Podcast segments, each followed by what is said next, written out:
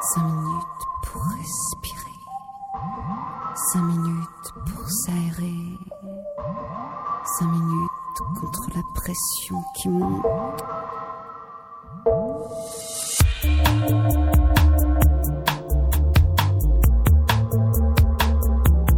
Vous écoutez Allegre FM 93.1.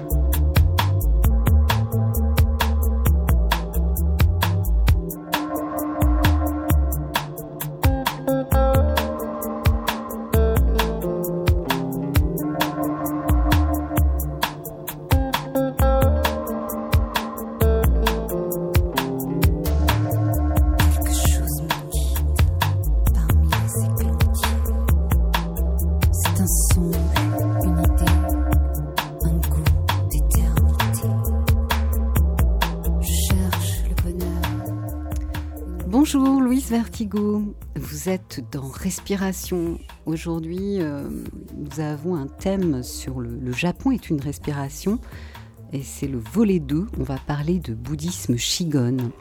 Je vous propose une rencontre avec Christine Jordis qui vient pour nous parler de son livre Impression japonaise, un pas vers le moins euh, aux éditions J'ai lu. Cette émission euh, sera dans l'écrin des, chansons euh, d'une chanteuse que je vais vous faire découvrir qui s'appelle Sarina. Mais pour commencer, un clin d'œil à mon invité, puisque c'est un musicien dont elle parle dans son livre qui fait de la musique bouddhiste en harmonie avec le cosmos. Et euh, on écoute donc The Shadow of Love de Stomu Yamashita.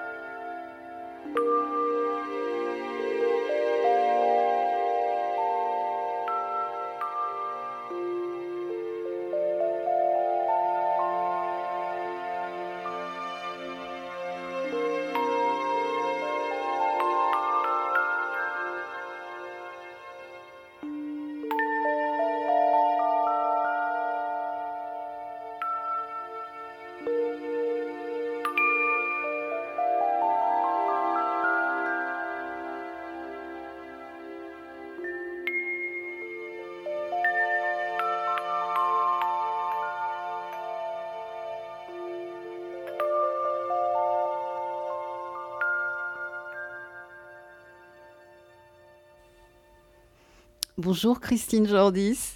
Bonjour Louise.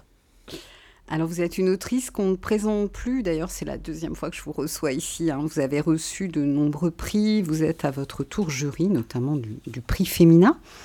Vous êtes habité, je vous cite, par une fin d'Asie qui vient de vos lectures, notamment Claudel, Malraux, Nicolas Bouvier. Et depuis un premier voyage à Jakarta, euh, puis il y a Bali, la Birmanie, la Corée, chaque voyage a été l'occasion de parler d'un personnage euh, comme vous l'avez fait à propos de Gandhi. Alors cette fois-ci avec impression japonaise, un pas vers le moins. Euh, il s'agit du moine Kukai dont vous allez nous, nous parler, du bouddhisme Shigon. Alors qui est-il? D'où vient-il? Kukai était un homme extraordinaire et à peu près totalement inconnu en Europe, ce qui prouve tout de même que nous ignorons à peu près tout ce qui concerne euh, les philosophes de l'Orient, car il était un vraiment très grand bonhomme, un génie universel, un ascète, un penseur, un poète, un théoricien religieux qui n'a pas écrit moins de 50 livres et j'en passe. Il était en même temps un ingénieur, il savait euh, traiter des choses concrètes. Il était follement admiré de- des grands de ce monde comme du peuple. Enfin, c'était euh, un génie universel et qui plus est, et qui est plus rare, un homme très aimé. Et si j'ai été entraînée sur ses pas, c'est que je cherchais le moyen d'aller au Japon, qui est un pays très intimidant, puisque on nous dit que la culture est tellement étrangère à la nôtre, et c'est vrai, je crois, et d'autre part que tant d'esprits majeurs se sont penchés sur le Japon, comme euh, Claudel, euh, euh, comme Roland Barthes, bien que je ne suive pas entièrement ce dernier toujours. Mais bon, c'est un, terrain qui a été analysé, tout ça pour nous intimider d'une certaine façon, parce que nombreux sont les gens qui adorent le Japon et qui pourtant auraient bien du mal à dire exactement pourquoi. Alors, euh, justement, euh, j'avais pris cette thématique. Il s'agit bien entendu du Japon traditionnel et non pas du Japon euh, de la vie des salariés, etc. Parce que là, ce sera un- un autre thème. Mais est-ce que vous pensez comme moi que le Japon est une respiration? Oui, bien sûr, le Japon est une respiration et c'est même ce qu'on va y chercher. Et ce que moi j'ai été y chercher, et la personne de Kukai est la majeure partie de cette respiration. Parce que aller dans un pays en touriste, rien n'est plus décourageant. Moi, euh, aller d'un endroit à un autre sans but, euh, simplement pour voir que c'est beau, sans retourner chez soi et mettre ça sur des photos, ça me, ça me déprimerait. Tandis que là, euh, ce trajet correspond pour moi, comme les autres, que tous ceux que j'ai fait en Asie, à une quête spirituelle euh, qui ne me mène pas exactement là où je voudrais, mais qui m'instruit quand même et m'apprend pas mal de choses. Et donc j'y vais toujours sur les traces euh, d'une personne dont j'admire la spiritualité.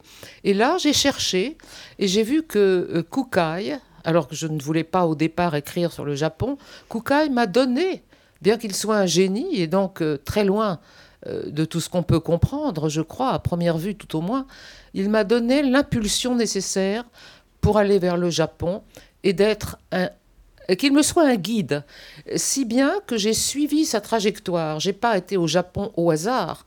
J'ai suivi ses traces et j'ai été dans les lieux où lui-même a résidé. Il y en a eu un certain nombre. Oui, alors euh, la quête spirituelle, vous savez, il y a beaucoup de maîtres qui disent finalement euh, c'est le chemin. C'est le chemin, absolument. Et je trouve ça très joli comment s'entrelacent euh, justement votre chemin euh, au Japon même, puisque vous, vous allez parler de, de l'autre nom d'ailleurs de Kukai qui est Kobodaishi, euh, en, en- en le suivant dans des lieux très précis. hein. Alors donc on commence à Kyoto. Et euh, vous êtes avec Sacha Jordis qui a illustré euh, ce livre. Et euh, la première étape, c'est euh, son mausolée. euh, Ah non, pardon. C'est juste qu'on on commence donc J'ai commencé par le temple. Jinkoji. Voilà, de Jingoji. Voilà. Et je voulais lire un épisode vraiment remarquable puisque il, il vit à, à 24 ans un premier éveil, un éveil. Quand même quelque chose. Donc je, vous lis. Tandis que j'étudiais avec zèle au collège, un moine bouddhiste me montra un mantra sacré. Il était dit que si on récitait le mantra un million de fois selon la bonne méthode, on serait capable de retenir des passages de n'importe quel texte sacré et d'en comprendre le sens. Je récitais sans arrêt les mots de la même façon que j'aurais frotté des morceaux de bois l'un contre l'autre pour faire du feu. La vallée résonnait du son de ma voix la planète Vénus apparut dans le ciel. Dès ce moment, le renom et la fortune m'ont semblé choses méprisables et j'ai désiré passer ma vie dans la nature. Chaque fois que je voyais des objets de luxe, je ressentais de la tristesse, sachant que toutes choses sont éphémères et disparaissent le jour venu. Quelqu'un pourrait-il à présent briser ma détermination? Non, pas plus qu'on ne peut arrêter le vent. Oui, ce passage-là est très beau et intéressant. Auparavant, il faut tout de même savoir euh, euh, qu'il avait dû cheminer déjà avant d'arriver là. Parce qu'il est né dans une famille euh, de la noblesse, hein, puisque c'était le cas que ceux qui recevaient de l'instruction avaient dès le départ des faveurs, la faveur du sort en tout cas de naître dans la noblesse. Et lui, son père, était un gouverneur de la province et on voulait faire de lui un haut fonctionnaire. Donc on l'a poussé vers l'école, l'école d'administration, qui était ouverte simplement aux nobles, pour qu'il s'instruise. Et là, on a constaté qu'il avait des dons extraordinaires et qu'il assimilait tout très vite, le chinois, tout ce à quoi il touchait, il le comprenait. Mais voilà qu'à 18 ans, alors qu'il pouvait euh, persévérer et devenir haut fonctionnaire comme le voulait sa famille, il a tout rompu, il a rompu les amarres. Et il a réfléchi à lui-même, il a changé de vie, il est allé en ermite dans la montagne. Et c'est probablement là qu'on le trouve quand il reçoit l'éveil. Il a un songe, c'est à ce moment-là, n'est-ce pas? Il a un songe, il se voit euh, devenir euh, démesurément grand, il regarde l'étoile du soir, Vénus, et il voit cette étoile descendre vers lui, et tomber dans sa bouche. Et on pense que c'est alors qu'il a reçu l'éveil. Quelle image. Il avait, oui, il avait déjà euh, cheminé longuement en lui et il était déjà devenu un ermite et un ascète. Il avait déjà, d'une certaine façon, pour arriver là, euh, renoncé au monde et suivi certaines pratiques bouddhiques comme la répétition d'un mantra, je crois. Tout à fait. Alors, euh, on va continuer bien entendu sur les pas de, de Koukaï, mais euh, avant cela, j'aimerais vous faire découvrir une, jeune chanteuse qui est non-voyante, qui s'appelle Sarina, euh, dont la musique m'a touchée. Alors, c'est son dernier album qui s'appelle Tea Time. Il est paru en 2022. On écoute le morceau quand je chante.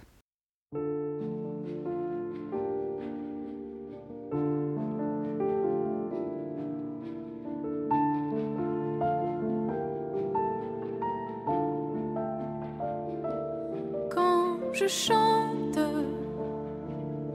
quand je chante, je vis, quand je chante, je suis comme je suis,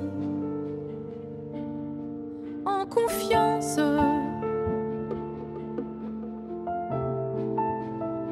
Peut-être un peu fantasque, mais en tout cas sans masque je chante, quand je chante, j'oublie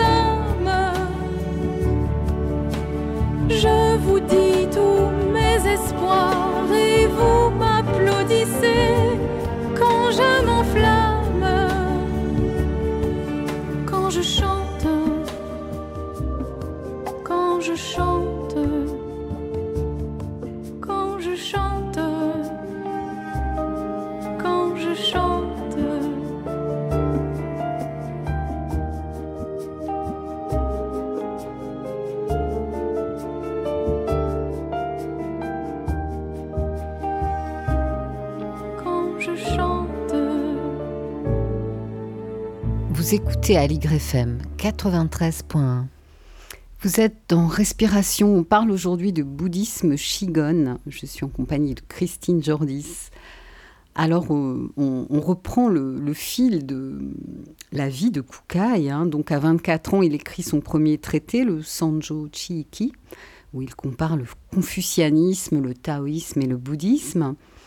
Suite à un rêve, il va à Nara, cet endroit où on peut euh, caresser des cerfs divins. Euh, et euh, il y découvre un sutra ésotérique. C'est à partir de là qu'il va décider de partir en Chine. Et vous voilà donc vous-même au Todaichi à Nara. Alors, le Todaiji, euh, j'ai sauté des étapes euh, parce que c'était après son retour de Chine.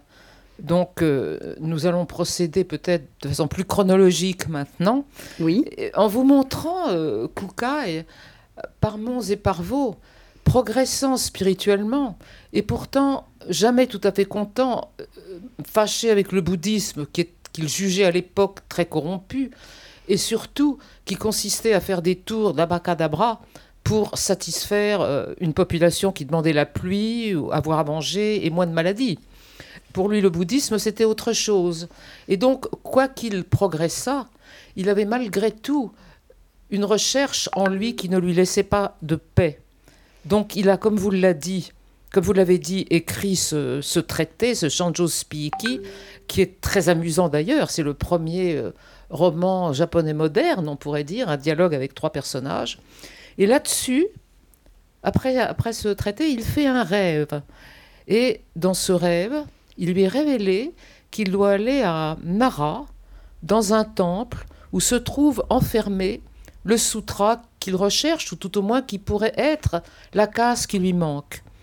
Donc, il va euh, dans à Nara, dans une pagode, et effectivement, il trouve là le sutra en question, qui est un sutra du bouddhisme ésotérique du 7e siècle, du 7e siècle, excusez-moi. C'est- absolument. Ah oui, oui, oui. On est en plein ciel, effectivement, parce que c'est très bizarre quand même. Il y a une question de magie dans tout ça. Et en tout cas, de correspondance par l'invisible. Donc, euh, il voit ce sutra. Il sait que c'est d'une importance primordiale. Il sait que c'est la pièce qui lui manque. Et pourtant, il n'arrive pas à le lire. Et donc, il décide d'aller en Chine. Et c'était pas rien d'aller en Chine. C'était un voyage tellement dangereux que malgré la circonscription, la plupart des nobles euh, se cachaient pour ne pas en faire partie. Mais les moines, intrépides et, vraiment euh, confirmés dans leur mission, se sont lancés vers la Chine. On a ce départ en Chine avec quatre vaisseaux dont, un a fait naufrage, pour des biens, et l'autre a dû retourner. Et celui de Kukai, euh, alors qu'il s'était embarqué sur un autre vaisseau que son concurrent, qui s'appelait Secho, et qui lui fondait un autre genre de bouddhisme, une autre branche du bouddhisme. Donc tous les deux, sur deux bateaux différents, vont naviguer vers la Chine. Et Kukai arrivera après celui de Secho, mais arrivé en Chine, il va se trouver pris dans des marais pendant des mois, avec les moustiques et tout ce qu'il faut comme malheur et ils n'arrivent pas à s'en tirer. Alors l'ambassadeur qui est à leur bord va écrire au gouverneur de la province qui n'y prêtera nulle attention, c'est trop dangereux, il y a trop de problèmes, trop d'intrigues en ce moment. Non, on ne va pas s'occuper de ces gens-là. Mais voilà que Kukai, la légende le veut ainsi, prend sa plume, et c'est d'une telle érudition, d'un tel raffinement, d'une si grande euh, précision littéraire et d'une belle calligraphie que euh, oui, oui, oui. Que du coup, le gouverneur entend raison et on va leur prêter assistante et même de on quoi entend se loger des dans les d'ordinateur, pardon, hein, excusez-moi euh, Christine, mais il y a des, on entend la touche d'un ordinateur. Donc je continue Oui, on a beaucoup de petits parasitages donc, sonores donc, donc ça, tout ça va durer des mois. En l'ensemble, ça durera six mois. Mais euh, le, le temps que l'ambassadeur, euh, enfin que le gouverneur du lieu vienne les chercher, euh, il leur faudra circuler dans les marais et sur mer à nouveau avant d'atteindre Pékin, qui à l'époque s'appelait Chang'an. Mhm. Cette ville extraordinaire où se croisaient toutes les religions, toutes les populations, toutes les races, les hommes et les animaux. Très, très intéressant. Alors le bouddhisme ésotérique qui est à la mode, Hein, est à la mode en, Chine. Donc, euh, il travaille comme secrétaire de l'ambassadeur tout en poursuivant ses recherches sur le bouddhisme du Mahayana et pour mieux comprendre le, le sutra de Daimichi Kyo. C'est ça. Et là, on arrive à ce moment essentiel où il rencontre Met Wigu, oui. un Indien, qui, euh, mystérieusement, toujours avec Kukai, il y a beaucoup de mystère, l'attendait pour transmettre ses enseignements. Alors, je vais lire ce passage que je trouve très très beau. D'abord les cérémonies de consécration, puis le rituel du lancement de la fleur. Par deux fois, Kukai lança une fleur, par deux fois elle retomba sur la figure du Bouddha Dainichi représenté sur un mandala. Merveilleux, merveilleux s'exclama Huigo. L'enseignement suivit à si vive allure, si parfaitement en sanskrit en chinois, que Huigo put transmettre à son disciple les initiations les plus secrètes, les plus avancées. De ce maître, Kukai reçut tout ce qu'il avait à lui offrir, comme on verserait de l'eau d'une jarre dans une autre, et il lui en restera, il lui en resta, pardon, reconnaissant toute sa vie. Oui, c'est un beau passage, mais aussi euh, parce que euh, tout en lui était tendu vers cet homme, et en quelque sorte, il avait la préscience qu'il allait le rencontrer. Et il s'est préparé parce qu'il s'est dit bon, je vais pas arriver comme ça. Il faut malgré tout, quand on va se présenter à un esprit qu'on veut impressionner, être muni d'un savoir. Et maître Wigo, de son côté, qui s'apprêtait à mourir, puisqu'il est mort quelques mois, six mois plus tard, je crois, et se désespérait de n'avoir autour de lui personne à qui transmettre euh, les clés. Les clés, hein, c'est quelque chose d'assez mystérieux, d'assez secret. Et puis, il a vu Kukai, il a, entendu parler de Kukai. Avant même de le voir, il a su que c'était lui. Les deux hommes se sont reconnus. Et à partir de là, Kukai, qui avait des moyens intellectuels et spirituels immenses, a pu euh, euh, acquérir, s'imprégner de son enseignement jusqu'au point où il avait tout compris et retenu dans les six mois qui restaient. Et pendant ce temps-là, il acquérait, mais partout où il le pouvait, tout ce qu'il pouvait ramener au Japon pour faire du Japon une terre évoluée. Et euh, c'était aussi bien des, euh, des mantras, des mandalas, euh, que des documents, que des tableaux, que des traductions, que des rouleaux d'impression, enfin, qu'il recopiait lui-même d'ailleurs pour ne pas les, les, les emmener. Et le, il a demandé, il a dû demander de l'argent parce qu'il n'en avait pas assez aux autorités pour finir sa mission. C'est vous dire qu'il s'y est donné mais corps et âme. Et il devait rester 20 ans, mais Maître Hugo lui a dit, écoutez, allez porter la paix à votre pays, enrichissez-les maintenant de ce que je vous ai donné, et vous verrez que tout ira mieux pour eux. Donc il est reparti de Chine. Il est reparti de Chine et, il était donc ordonné maître du bouddhisme ésotérique. Alors qu'est-ce que c'est le bouddhisme ésotérique? Le huitième patriarche, hein, il est devenu le huitième patriarche, c'était considérable à son âge. Et euh, il, oui, il est devenu, il est devenu un maître c'est euh, c'est un, une chose très, très rare et, et, difficile. Maintenant, le bouddhisme ésotérisme, on va en parler à propos du Shingon. Euh, tout à l'heure, mais auparavant, il faut qu'il traverse la mer, qui se noie ou presque, qui lance son Vajra sur terre. Le Vajra, c'est un instrument euh, justement du Shingon, et il le lance, il a trois pointes, et, euh, cet, instrument va tomber dans un lieu désigné où il fondera sa cité, car c'est ce qu'il veut. Il s'écoulera des années avant qu'il y parvienne, mais cet instrument mystérieux atterrit, lui s'en va vers la terre, il attend la bonne volonté du prince qui va tarder encore quelques années, et un jour il retrouvera son Vajra et il fondera là sa cité. Tout ça est très mystérieux, c'est plein de magie. Oui, oui, c'est vrai. c'est... donc, donc, il attend, il est toujours euh, sans nouvelles. Il dira de façon très pacifique et résignée, le moment n'était pas venu. On reconnaît bien la Lorient. Et la religion bouddhique. Donc il a attendu le moment qui est venu. Mais à ce moment-là, euh, l'empereur avait favorisé Descho, qui était son rival, et qui l'accueillait et à qui il donnait le moyen de fonder justement le bouddhisme ésotérique, que détenait de son côté Kukai d'une façon un peu différente. Or, or, la chance entre en jeu. Comme toujours, c'est une question de timing. L'empereur qui favorisait Descho c'est chaud, va mourir, excusez-moi. C'est chaud, je me m'embrouille un peu avec tous ces noms. c'est difficile. Il va mourir et du coup, euh, Saga va arriver au pouvoir. Très bien.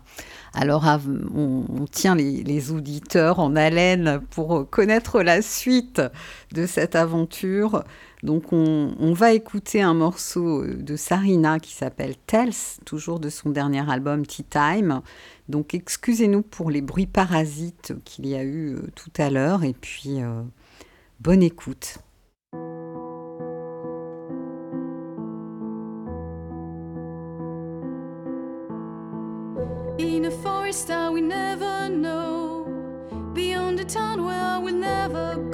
Said the trees are falling before a mountain I will never climb. Fighting for a war that I consider as a crime. They said that men are dying. Sometimes I think that everyone is a tale. What will happen to us if they just stop listening?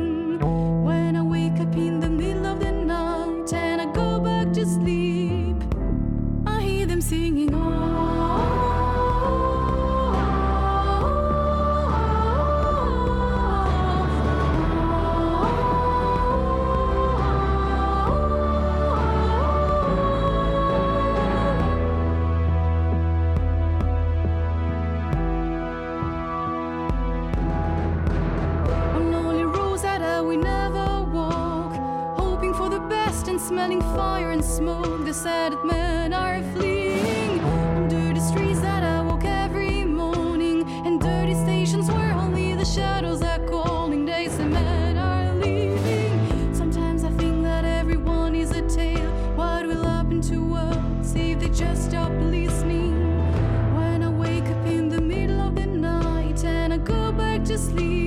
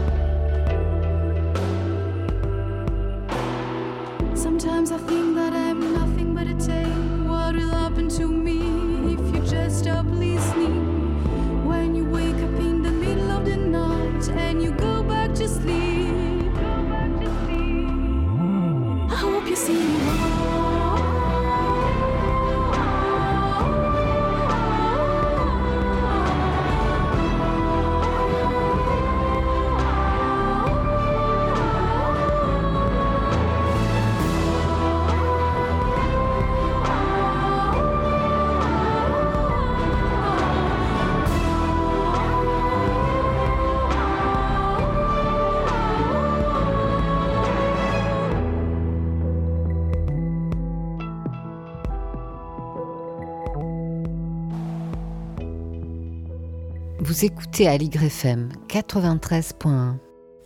Vous êtes dans Respiration, on parle aujourd'hui de bouddhisme Shigon. Je suis en compagnie de l'autrice Christine Jordis pour Impression japonaise, un pas vers le moins. Alors, on poursuit sur notre sujet. À son retour de Chine, euh, il écrit environ 50 livres, Christine, vous en avez parlé. Euh, pouvez-vous maintenant nous, dire comment se caractérise le bouddhisme Shigon Oui, alors avant, je dis juste que ces 50 livres, il y a, très important en 10 volumes, traité sur les étapes du développement de l'esprit. C'est son œuvre majeure parmi les 50 livres et a été euh, qu'il a ensuite résumé en trois volumes, La clé précieuse du trésor secret. Donc voilà, ceux qui auraient accès à ces livres et qui voudraient connaître Kukai, je, leur conseille non pas les dix volumes que je n'ai pas lus non plus, mais les trois, La clé précieuse du trésor secret. Et il, il s'y explique évidemment euh, sur ce qu'est le Shingon. Ça n'est pas tout de suite, il faut dire que ça n'est pas en rupture avec le bouddhisme.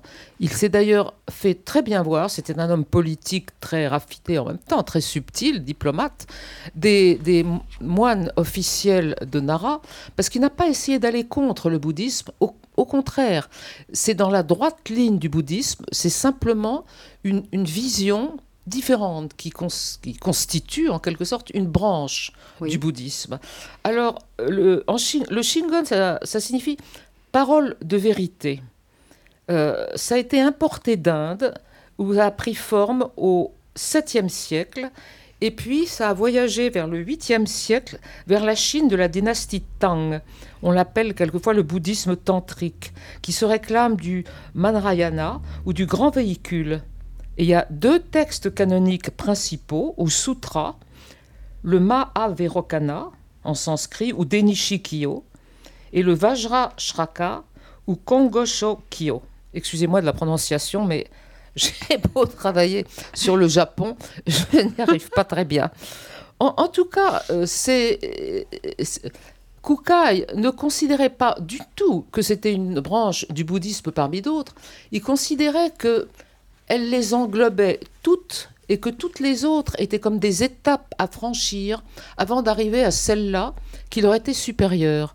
C'est-à-dire qu'il il établissait une hiérarchie très nette. Il a d'ailleurs euh, constaté dix étapes euh, dans laquelle chaque les six écoles existantes devaient s'inscrire. Le, euh, celui de le Tendai, celui de Seisho, donc arrivé en 9e, et en dixième position la plus haute venait le Shingon, qui rassemblait tout et comblait l'écart entre la doctrine et la pratique, écart qui à l'époque était euh, assez monstrueux de son point de vue. Très bien, alors je vais lire un extrait de son enseignement. Loin de transcender le monde et le langage, loin de demeurer inexplicable comme le veut le bouddhisme exotérique, la vérité absolue s'exprime et s'incarne dans le monde des phénomènes. Sons, mouvements, formes, pensées, paroles en sont autant de manifestations. Le chant des oiseaux, la couleur des fleurs, l'écoulement de l'eau, la forme des nuages. Tel est l'enseignement du Bouddha et il est destiné à sauver tous les hommes parce qu'il est joie. C'est très beau, n'est-ce pas? Magnifique. C'est quelque chose dont, dont on aime s'inspirer et qu'il faudrait garder en soi. Ah, parce que euh, le Bouddha n'est pas à l'extérieur de nous, ça n'est pas dans un autre monde. D'abord, ce que disait euh, Kukai, c'est qu'il est en nous, en chacun de nous, homme ou femme. Il était féministe avant l'heure, ne faisait pas de différence. Matière ou esprit, il ne faisait pas là non plus de différence. Corps et esprit, pour lui, la matière était esprit et, l'esprit était matière ce qui me trouble davantage, je dois dire. Mais bon, c'est ainsi qu'il voyait les choses, et c'est d'une modernité extraordinaire, parce que à l'heure actuelle, euh, on constate en étudiant le cerveau, effectivement, que euh, l'esprit euh, s'y loge et on développe de plus en plus cette pensée, cette étude du cerveau. Mais lui, au IXe siècle, affirmait l'esprit et la matière, c'est la même chose. Donc euh, c'était un, chercheur et un homme d'intuition. Et euh, ce, nous, ce, que nous apprend euh, son Shingon est vraiment extraordinaire. Et c'était pour le peuple qui pouvaient croire que le Bouddha était en eux, qui avaient en eux une part de divinité qu'ils devaient découvrir par un long travail sur eux, long et difficile, il faut le dire. Que ce travail sur eux tenait au corps, à l'assise. Euh, a beaucoup insisté sur la pratique de méditation et la mode, euh, le mode de s'asseoir, le, lotus, la façon dont il fallait respirer, enfin tout ça était difficile et réglé. C'était une très forte discipline, mais c'était la base de tout. et la religion n'était pas selon lui dans des textes textes abscons et qu'il fallait étudier comme le faisaient les moines, un labyrinthe de textes dans lesquels il s'égarait et s'épuisait d'ailleurs, ou alors des pratiques qui étaient des abracadabras, je l'ai dit tout à l'heure. Mais non, ça n'était pas ça. C'était euh, voir, voir le Bouddha en soi, le découvrir en soi, ce qui est un long travail, mais le voir aussi partout, car il est partout. Il est dans un brin d'herbe, il est dans un rocher, il est dans tout le vivant et même on peut dire que les rochers sont vivants, dans tous les phénomènes qui nous entourent. Le Bouddha est là. Et donc on pouvait, on peut, on pouvait et on peut, en regardant un brin d'herbe, ressentir une joie immense parce que c'est la vie et que c'est la vie du Bouddha. Et comme le disait William Blake, le poète anglais du XVIIIe que j'ai beaucoup étudié, tout ce qui vit est saint. On a déjà cette pensée-là. C'est très curieux d'ailleurs de voir comme tout se rejoint. Oui, alors vous écrivez euh, quelque chose qui m'intéresse. Les écrits ésotériques sont si complexes que leur signification ne peut être exprimée que par l'art. Le recours à l'art s'accompagne d'un désir d'élargir sa vision. La vision. C'est curieux parce que je flotte entre Blake qui a dit la même chose. et découvrant entre les, mes Anglais et puis euh, les orientaux, les philosophes orientaux, beaucoup de concordance. Et c'est vrai, il pensait que ce n'est pas par la parole que nous pouvons transmettre une expérience qui est indicible.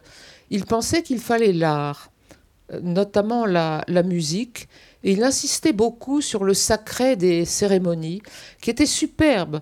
J'ai été moi-même, vous en parlerez peut-être tout à l'heure, dans un temple à Koyasan, sa ville sacrée, mais c'est vrai que les cérémonies sont superbes, avec des robes chatoyantes, des satins et des soies, et des couleurs merveilleuses, et de l'encens, parce qu'il pensait que tout ça, que toute cette sensualité nous amenait, euh, euh, je ne peux pas dire à la religion, car c'est pas vraiment une religion, mais nous amenait à Bouddha, que la beauté était une, euh, une façon d'aller au Bouddha. Et, donc il la, il la cultivait.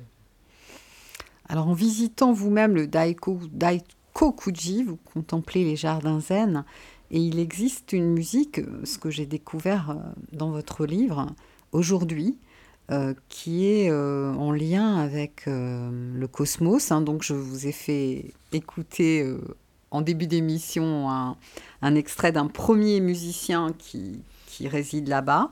Et il y a aussi ce musicien résident euh, qui euh, joue avec des instruments en pierre, Hitoshi Madea.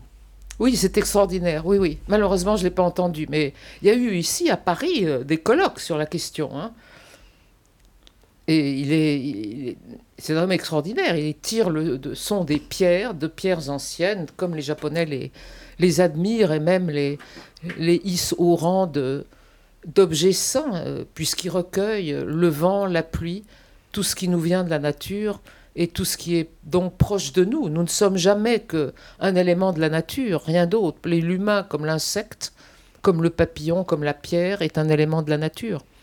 Oui, et puis il y a ce fond du shintoïsme où euh, euh, certains éléments de la nature sont, sont, des esprits, sont des kami, comme par exemple des montagnes. Absolument, absolument, oui, parce que euh, l'intelligence de Kuka et aussi tout son être allait vers euh, ce qui au Japon est familier dans la célébration, à savoir le Shinto, c'est-à-dire l'animisme, tout ce que les populations ont pratiqué depuis l'origine des temps, et tout ce qui est familier aux Japonais, qui est l'amour et le respect euh, des arbres et des pierres et de tout ce qui nous entoure.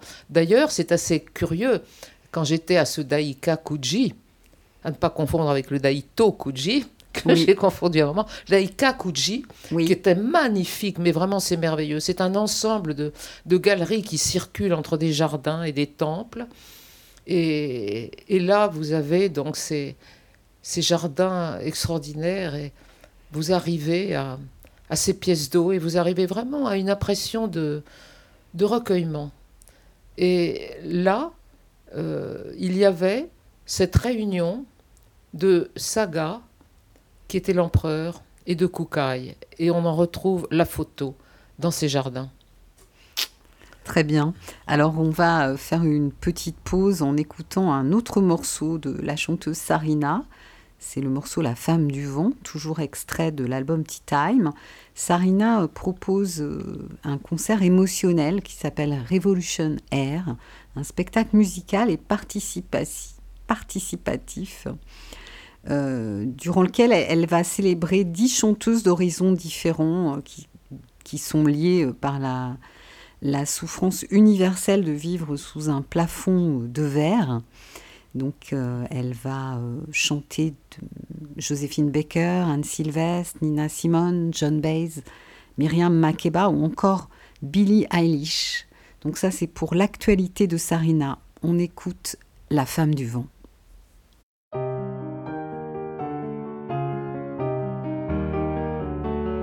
Maman, le vent me fait la cour, le vent me trousse et m'éparpille. Le vent me souffle des discours. Pardi, c'est ennuyeux, ma fille. Ça l'est bien plus encore, maman, car le grand vent est mon amant. Fille folle, amante du vent, boucle ton corset, baisse bien la tête. Méfie-toi qui aime le vent, engendre la tempête, engendre la tempête.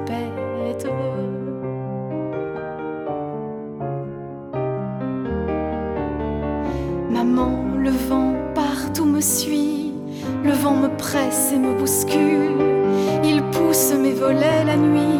Ma fille, tu seras ridicule de quoi, ma fille, a-t-on bien l'air en accouchant d'un courant d'air? Folle, amante du vent, boucle ton corset, baisse bien la tête, méfie-toi qui aime le vent, engendre la tempête engendre la tempête.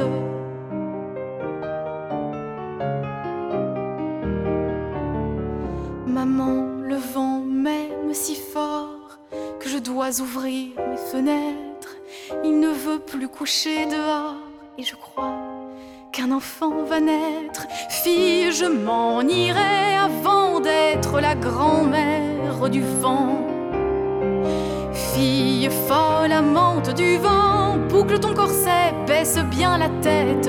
Méfie-toi qui aime le vent, engendre la tempête, engendre la tempête.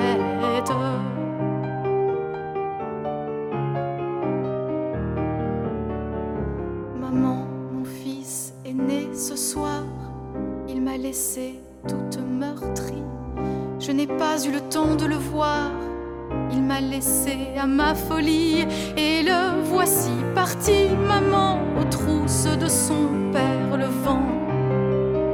Mes amours ne sont que du vent, est-ce aussi le vent que j'ai dans la tête? Puisque tu me fuis, mon enfant, je suivrai la tempête,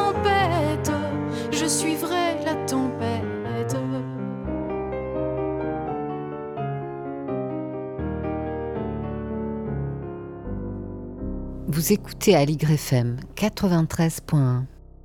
Vous êtes dans Respiration. On parle aujourd'hui de bouddhisme Shigon. Je suis avec Christine Jordis. Alors, on arrive au moment où, euh, dans la vie de, Kukai, où euh, il demande à l'empereur Saga, dont il est proche, de lui faire don du mont Koya euh, pour y développer son enseignement. Hein. Et alors là, c'est un lieu extraordinaire. Racontez-nous, Christine. Oui, c'est un lieu extraordinaire. Ce qui m'a paru le plus extraordinaire, c'est qu'il ait pu descendre du sommet du mont Koya pour voir Saga, qui était un empereur remarquable, il faut le dire, un lettré, un fin poète, l'un des meilleurs calligraphes, l'un des trois meilleurs calligraphes avec Kukai de son temps, et qui avait aussi cette très très grande amitié pour Kukai. C'est deux hommes qui avaient vraiment une communication par affinité profonde. Mais je me dépêche pour décrire le Koyasan.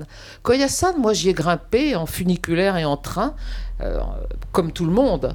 Mais lui, Kukai faisait ça à pied. Or, Koyasan, c'est un mont vraiment extraordinaire, en ce sens qu'en haut, vous avez sept sommets et une matrice qui est comme l'endroit où, germe la graine qui porte tout.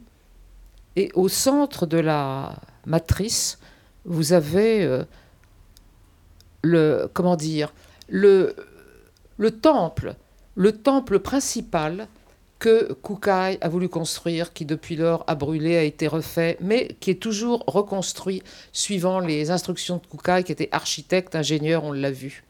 Donc j'y suis allée et on grimpe à travers des forêts de, de pins, d'arbres gigantesques, des, des failles monstrueuses dans la montagne. On grimpe, on est vraiment en terrain étranger, dans une espèce de moutonnement vert à l'infini.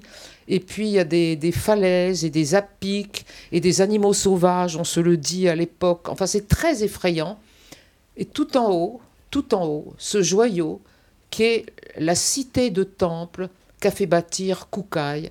Mais vraiment, avec l'aide de tous, de tous ceux qui étaient près de lui, de ses disciples. Il a fallu de l'argent, on lui en envoyait, il en sollicitait, jusqu'au moindre clou. Ils avaient faim, ils ne pouvaient plus, ils n'avaient plus de quoi. Ils étaient obligés de s'adresser à l'empereur de Kémandé, et Kukai avait mis là tout son soin pour élaborer sa cité de temple, là où était tombé le, Vajra, on s'en souvient.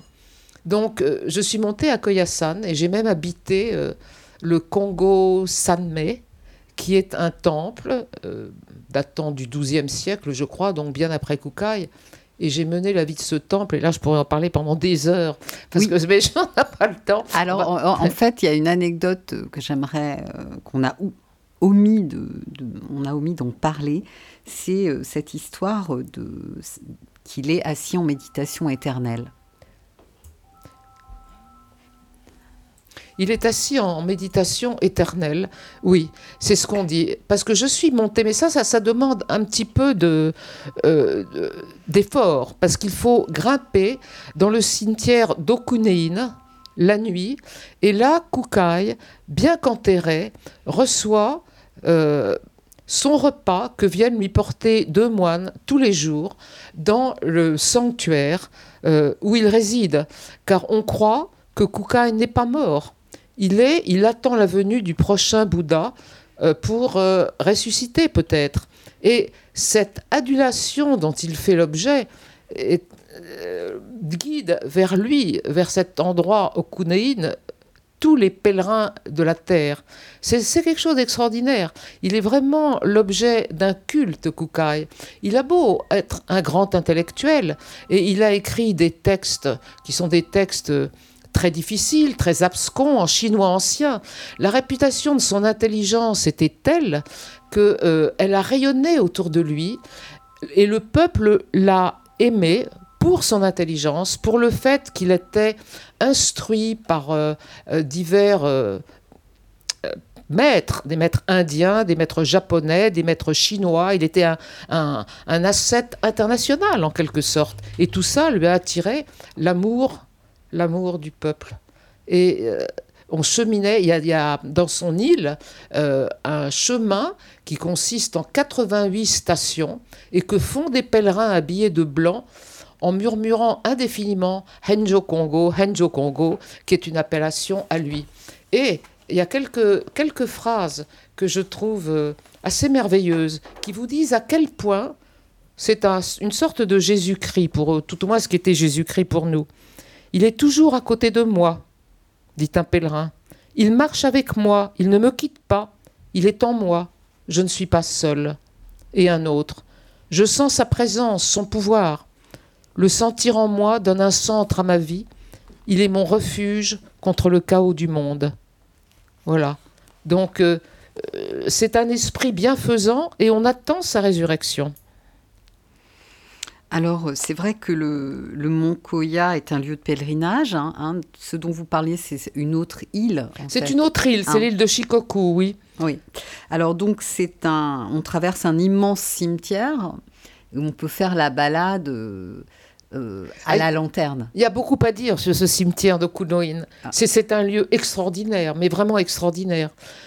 macabre la nuit, parce que vous avez là 200 000 personnes enterrées, qui sont aussi bien des samouraïs, des grands guerriers, euh, que les gens du peuple qui veulent être près de Kukai, euh, que des artistes, que Bachot, que les poètes. Enfin, c'est un cimetière comme il y en a là-bas. Vous savez que ces tombes à cinq formes euh, qui sont très très belles, comme chapeautées, rondes, carrées, chapeautées et couvertes de mousse, certaines très grandes, d'autres plus petites. Et je me suis avancée là deux jours d'abord, où j'ai vu un petit Bouddha qui me faisait signe, gentil, avec une casquette rouge sur la tête. Et je trouvais tout ça très rigolo. un Jisou. Et puis, la nuit, je l'ai retrouvé, c'était plus du tout la même chanson. Il me faisait terriblement peur. Il avait des yeux blancs de fantôme. J'étais toute seule. Je sentais tous ces morts autour de moi. Je les voyais prêts à se lever. Des armées de samouraïs en marche. Vous avez fait la Nobles et beaux. Ouais. Ah, j'ai voulu être toute seule euh, la nuit. J'ai laissé euh, Sacha, mon mari, loin sur le bord pour être tranquille et, être en compagnie des ombres et cheminer jusqu'à Koukaï en espérant enfin comprendre et recueillir un signe de lui. Et puis je suis arrivée dans la grande salle tout au sommet. Euh, je m'attendais à trouver des récitants en blanc dont l'émotion se communiquerait à moi. Je n'ai rien trouvé de semblable. La salle avait les mille lanternes qu'on y allume, très très belles dans la nuit, puisque chaque pèlerin en apporte une. La salle Corodo. Euh, oui, et exactement. Et je me suis dirigée vers le Gobio, je crois. C'est ça, le mausolée. Le mausolée. qu'on ne peut pas approcher d'ailleurs, c'est entouré d'une barrière de bois, sauf euh, les moines qui vont lui donner à manger et le vêtir tous les jours. Voilà. Mais donc je me suis approchée, et là, euh, j'ai tout de même senti dans la solitude, on sent quelque chose, on sent une présence invisible, ou on s'en convainc, mais en tout cas, j'y crois. Voilà, j'ai senti ça. De même que dans certains temples par la suite, que ce soit euh, à, Kyoto ou même là, puisqu'il y en a beaucoup à Koyasan, j'ai ressenti ça. Je pense que c'est le dépôt de toutes les prières et méditations euh, de ceux qui y sont venus. Mais écoutez, j'y suis allée également et effectivement, je m'y suis sentie bien. Je m'y suis sentie heureuse les moines qui étaient là-bas m'ont semblé euh, très clarifiés, euh, très joyeux. J'ai aussi senti cette qualité à, à Koyasan. Alors j'aimerais terminer par euh, cette citation qu'on trouve dans votre ouvrage de l'enseignement de Kukai. oui, l'enseignement. On va conclure avec ça. Ne vous perdez pas dans le labyrinthe des textes et la complexité des étapes ardues à franchir. L'homme est né éveillé, il possède en lui la nature du Bouddha. Qu'il se fourvoie et sombre, c'est une possibilité réelle, mais remonter de l'abîme, il le peut aussi, tandis qu'il ne peut détruire en lui la présence de l'éveil. Si on a la foi et qu'on pratique, que l'on soit homme ou femme, que l'on soit de haute extraction ou de naissance obscure, on a en soi le même pouvoir. Et avec ce corps dans cette vie, vous pouvez dépasser votre moi et vos misères, acquérir la sagesse, devenir Bouddha. Je pense que c'est ça, c'est l'égalité entre les classes, entre les sexes et l'optimisme. Ça, c'était nouveau et c'était très très fort. Et ça, bien sûr, ça a parlé au peuple, comme ça nous parle aujourd'hui d'ailleurs.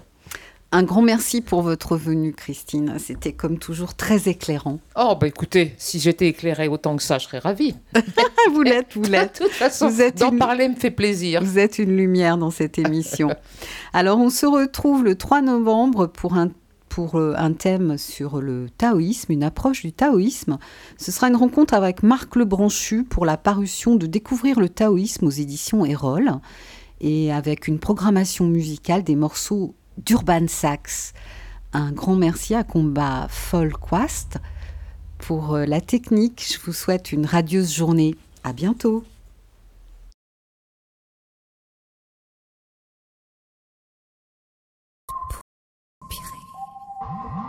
Cinq minutes pour s'aérer. Cinq minutes contre la pression qui monte.